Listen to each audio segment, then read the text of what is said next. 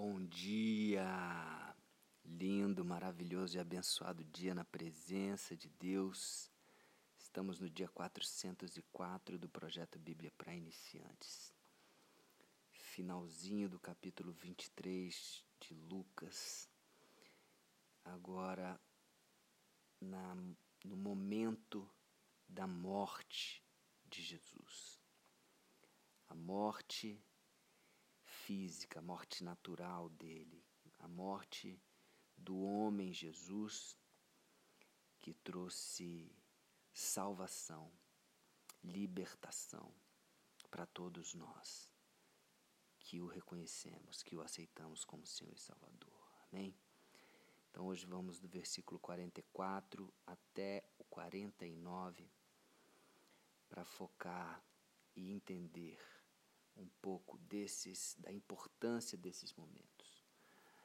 Bom, versículo 44 diz: Já era quase a hora sexta, e escurecendo-se o sol, houve trevas sobre toda a terra até a hora nona.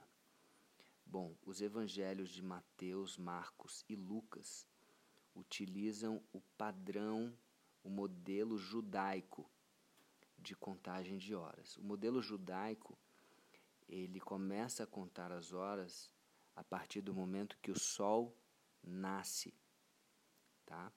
Então, hora sexta, se tendo em vista que o sol estaria nascendo por volta das seis horas da manhã, é, entende-se que a hora sexta seria ali o meio-dia ou seja, na hora que o sol estaria no meio, né, no meio do céu. Então, nessa hora sexta, no meio-dia, escureceu-se o sol. Na hora que era para o sol estar mais brilhando, mais intenso, escureceu-se. E houve trevas sobre toda a terra, até a hora nona, ou seja, do meio-dia até as três horas, mais de três horas, né? Porque diz assim, era quase a hora sexta, era quase meio-dia quando escureceu e ficou assim até a hora nona. Durante mais de três horas houve escuridão total na Terra, escuridão total.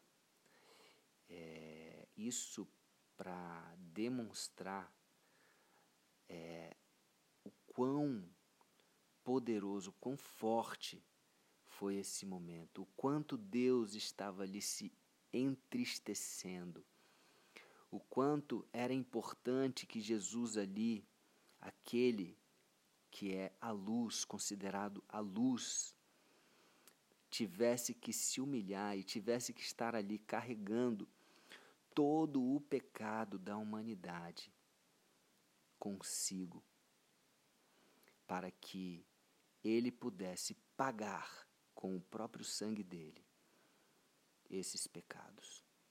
Amém. Olha que que momento, que que que acontecimento forte estar ali. Imagina estar ali naquele momento, presenciando tudo isso.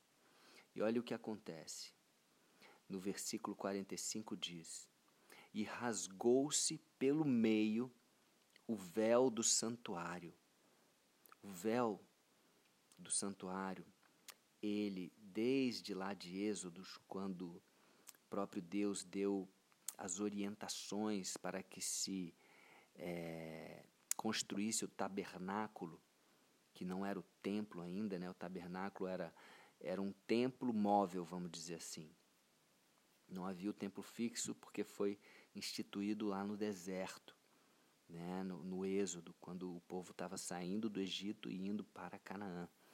Então Deus é, ele disse que o véu ter, teria que separar, eram três lugares principais né, do, do tabernáculo. É, havia ali o pátio, havia o, o lugar santo e havia o santo dos santos. O véu ele era, um, era uma cortina a púrpura de, de um tecido bonito e forte, que separava o, o lugar santo do santo dos santos. O santo dos santos era o lugar onde havia a arca, a arca do, do testemunho, a arca da aliança, onde havia ali as, é, guardado dentro da arca as, os dez mandamentos, as tábuas, né? E ali onde havia a presença de Deus de uma forma intensa, né? Onde a luz não se apagava, é, uma luz acesa 100% do tempo ali, é, e aonde a presença de Deus era era forte, era intensa. Então, ali dentro do Santo dos Santos, para entrar dentro desse lugar, para passar por esse véu, o sacerdote, um sacerdote, uma vez por ano, entrava nesse lugar. E ali era no dia da expiação, onde é, ele pagava com sacrifícios né, de, de animais, né, de dois bodes, um que era sacrificado ali e outro que era é, é, jogado ali no deserto, né, para fugir e para se libertar do pecado, pagando todo o pecado ali da, do povo israelita. Tá certo? Então, nesse momento onde houve trevas, um pouquinho antes, ou talvez quase na mesma hora em que Jesus está ali expirando, morrendo, o véu se rasga. E qual é o simbolismo? O que, que a gente tem que entender com isso? Por que, que o véu se rasgou? Hoje, eu e você, nós não precisamos de alguém, um sacerdote, que entre por nós no Santo dos Santos. Hoje nós temos livre acesso à presença de Deus. Uau! Você pode se alegrar por isso. Jesus, que foi ali o sacrifício, o bode, o Cordeiro Santo, que foi morto naquela cruz por mim e por você. Ele é o nosso sacerdote. A gente não precisa de um sacerdote humano para nos fazer chegar ao Pai. Ele é o sacrifício e, ao mesmo tempo, é o nosso sacerdote. Então, Jesus falou: Ninguém vem, vem ao Pai senão por mim. Eu sou o caminho. Então, que eu e você possamos é, é, entender o que aconteceu aqui. É muito forte. Mudou a história da humanidade. Mudou a minha vida, a sua vida. Todos nós fomos impactados de uma, uma forma ou outra. Por isso que aconteceu aqui. Amém?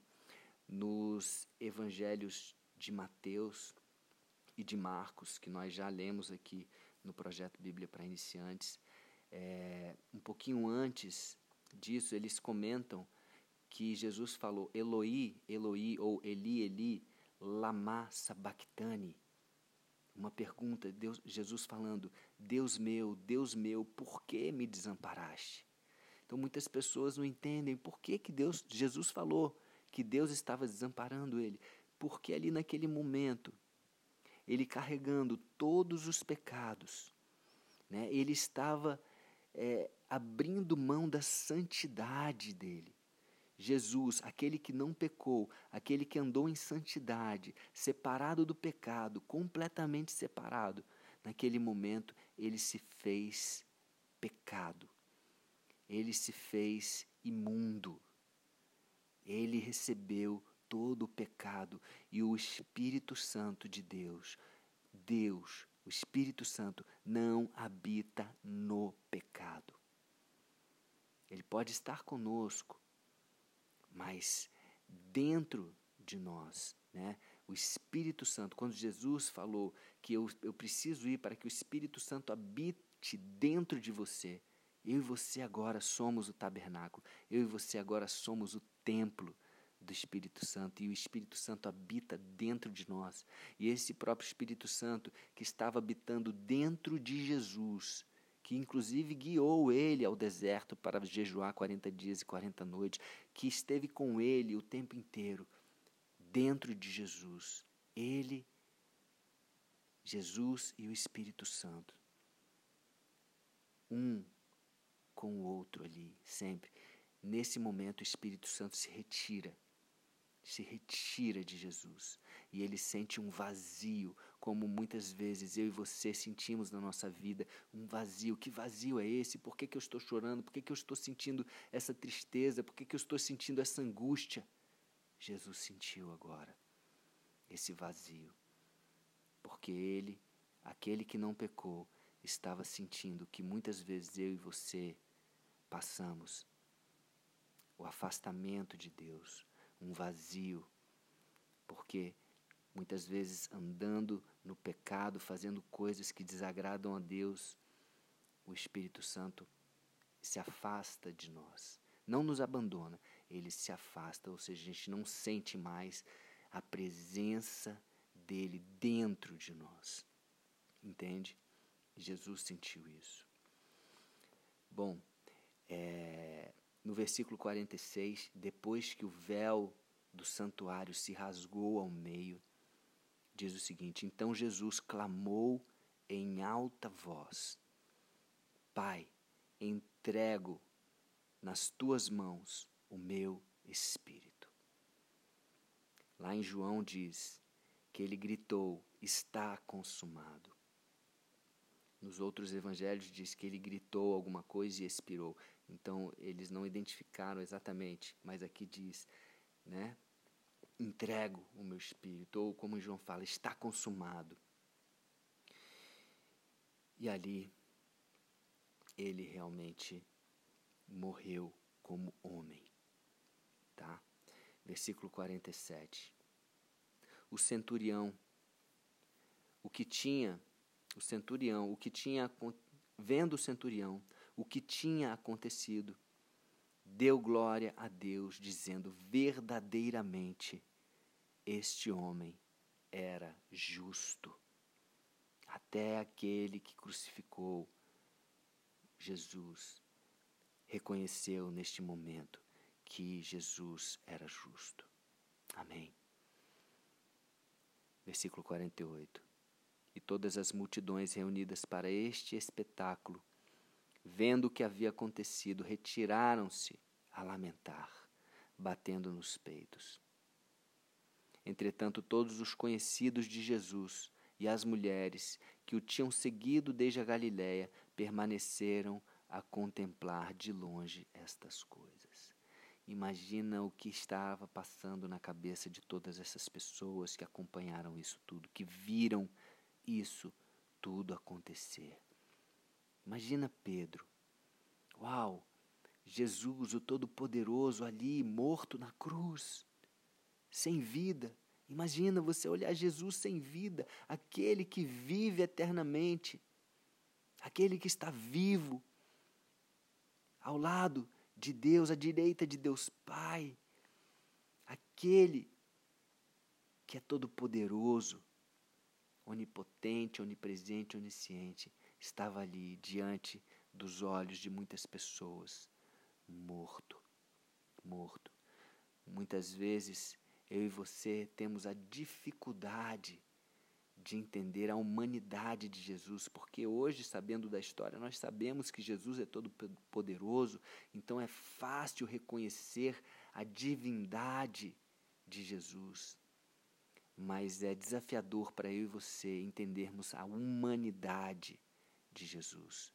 Naquele momento, aquelas pessoas elas tinham a, a dificuldade oposta, o oposto.